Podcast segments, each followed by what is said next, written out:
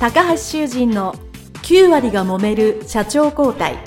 2代目社長のための事業承継の極意。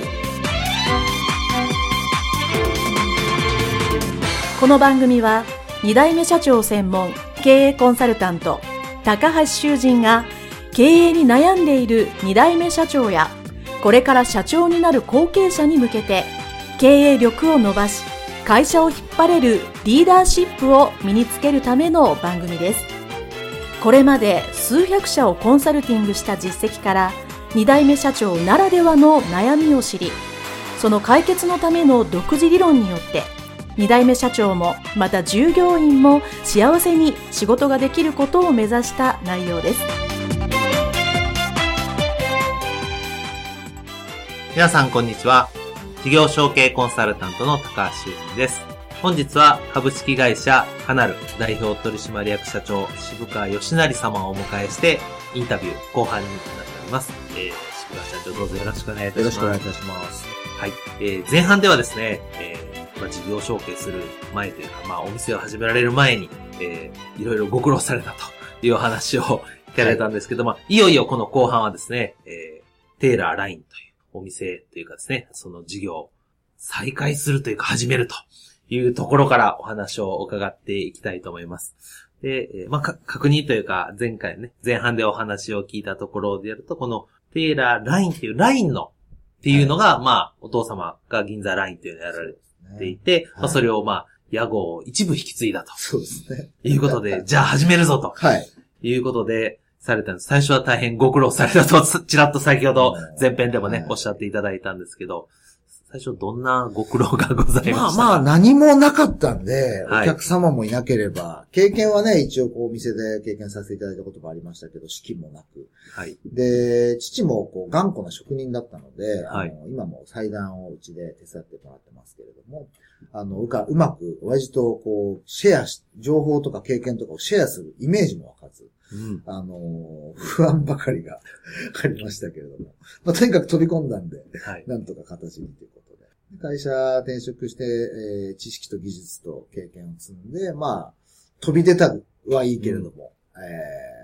ー、やらなくちゃいけないことがたくさんあったというのと、まあ、入って分かったの、スーツ業界に入って分かったのは、うん、まあ、親父のその、考え方とか、今までやってきたやり方も含めて、あのー、気づいたこととしては、オーダースーツ業界自体の体質が非常に古いなと、いうことが、あの、まず感じたことでしたね。はい、それは、やっぱりバブルの時代に、あのー、い。い人材、ファッションに興味がある人材がみんなこう、大手メゾンであったりとか、ブランドですよね、有名な。そういうところに流れていってたので、はい、私が今41なんですけど、当時この業界にね、入ったのは30ちょっとですけど、その時にこう40代、50代の方がいないんですよね。なので、えー、百貨店のお店に立っても店長が60代とかだったので、はい、その間の方がいないことによって、携帯、パソコン、こうデジタルなことが現場でわかる人間がほぼいなかったんですよ。それはうちの父も同じで、当時銀座でやってた時でさえ、携帯持たない。パソコンやりたくない、やらない。はい、あのー、もうそんなの足で稼ぐんだ、みたいな。まあ、それそれで一つありというか、こう、正しいことであるんですけど、そこね、足で稼ぐことにプラス、うん、こうね、あの、文明を使ってもいいんじゃないのかと いうところがありましたね。そのアナログっていうところと。うん、あとまたね、その、じゃあデジタル導入したとしても、じゃあ実際にね、こう、工場でね、その仕立てるスーツもいくつかあるので、はい、まあ職人が全部作るフローだと、うん、まあ、こうパターンオーダーというか、異常オーというか、工場にお願いして作る形もあるんで、その工場の型紙がだいぶ前から変わってなかったりとか、ずっと作ってらっしゃるこう技術者の方も、あの、今のこうデジタル化になかなか馴染めずに、工場全体が、あの、デジタル化できてなかったとか、そういう部分で全体的にやっぱりその生地メーカーもそうですし、えー、工場も、スーツ屋自体も、いろんなその業界全体が比較的こう他の産業と比べるとアナログだなっていうのはね、すごく課題として感じましたね。はい。割と、まあ、他の業界でもそうですけど、やっぱアナログ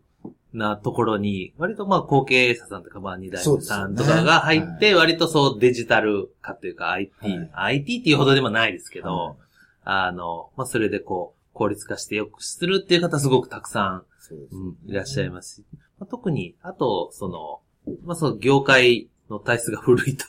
いうことで、あの、まあ、いきなり30の若い人が来て、あとどんなところで困られてました？まあでもこうね、まあ転職した先の、まあこう店長というか、責任者の方がまあ60代で、うちの父も当時そのぐらいでしたけど、今はね70になりましたけど、やっぱりこう、自分の息子世代のね、若造なんで、やっぱこう一つ なんか聞いたり、提案したりとかするのも全部こう潰されてくるというか、うんうんうん、それで言っても無駄だから自分勝手にやったら怒られるし、もう早いとこ学んでもう出てこうって正直思っちゃいましたけど、うん、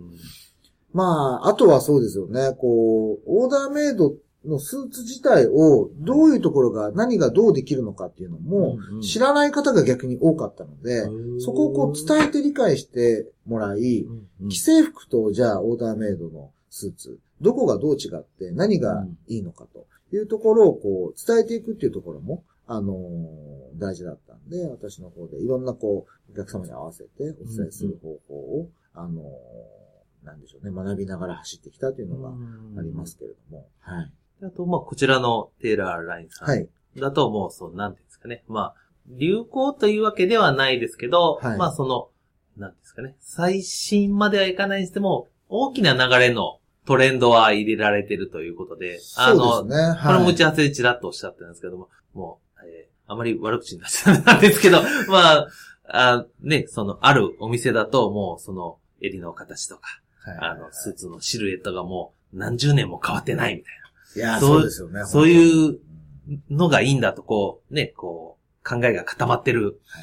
のも、それも良くないと。やっぱ少しやっぱり、若干今の人が来て、まあ、古臭くない。そうですよ、ね。そういうデザインも大切だっていうふうにおっしゃっておられたんですよね。はい、まあもう実際、あの、形もね、あの、変わってきてますし、うん、そもそも日本人の体型時代ってこう何十年で変わってきてるんですよね。だから、そうするとこうシルエットも変わってきたり、まあ、やっぱりこう、あの、アパレルさんのこうね、トレンドっていうのも少なからず影響はあると思うんですけれども、やっぱりお客様のこう、ブランド、お客様自体と一緒にこう、着こなしもね、作らせていただくっていう形になるので、ある程度ね、その古臭くなかったりとか、逆にそう古さを出すんだったら、それをあえてやってますというような見せ方を提案したりとかっていうのも、あの、工夫してお伝えしてるんですけども、ただやっぱりその工場の前の型紙がそのまま、あとその測り方とか、サイズのこの基準みたいなものも変化してるのに、そこがずっとこう同じやり方で同じサイズ感で、えー、こう押し付けるっていうのはどうなのかなと思いますし、やっぱ離れていっちゃいますよね。せっかくお金払って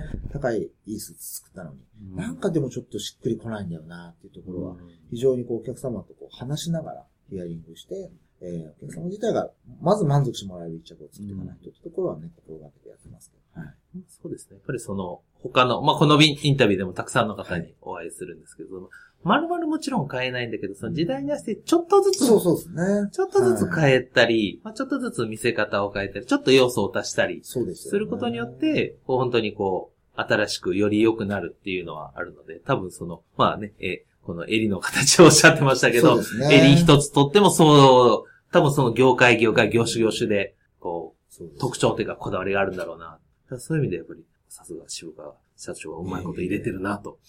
えー、思いました。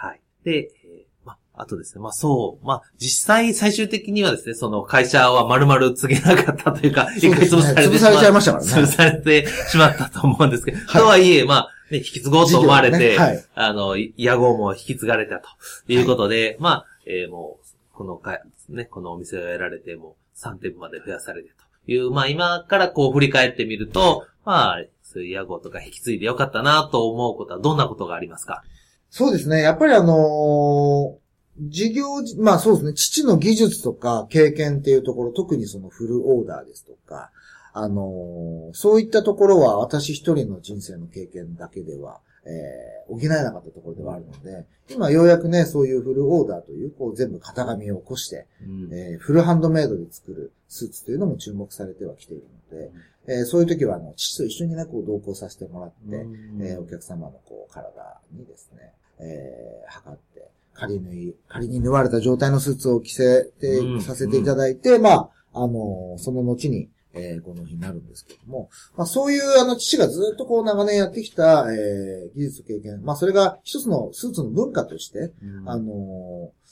告げてるということは、一緒にやれてるということは、非常にあの、ハッピーだなと思いますし、うんうん。まあ、当時はもう本当僕、私も悪ガキだったんで、あれですけど、こう、父とね、母と家族全員でこう、仕事を会社に携わってもらって、やれてるっていうのはね、非常にこう、幸せなことだなって思いますし、それこそお客様でお父様が息子様のスーツをプレゼントしたいんで、親子で来てくれるっていうのは、我々がこうね、家族で経営してるのと同じように、そこ、このスーツ屋いいから、えー、お前もこう社会人になったんだから、こういうところで作っていくんだと、いうことをね、こう、文化として引き継いでくれる方が増えてきてるんで、はい、それはね、本当にこう、父がやり続けてくれてきたことで感謝だし、うん、今でもこう学ぶことは多いので、非常に感謝しか今ないですね。うん、はい。あとその、私もね、あの、Facebook とか、お話でよく言うんですけど、はい、まあ、非常にご家族仲いい。っていうがあります。今は、ね、今は、で、ね、あの、前半でもお話しいただいた時は、まあ、非常に、まあ、なんていうんですかね、仲が良くない時期もあったと。仲が良くなかったですね。ね、はい、その、スーツ屋さんなんかするかとか着るな、着ないとかっていう時に比べると今かなり良くなったっていうのは、やっぱりその、こう、まあ同じ仕事を一緒にやってますし、はい、あとまあ、あの、屋号は引き継いでるけど、まあこのお店とか事業自体はね、職川社長ご自身が始められたと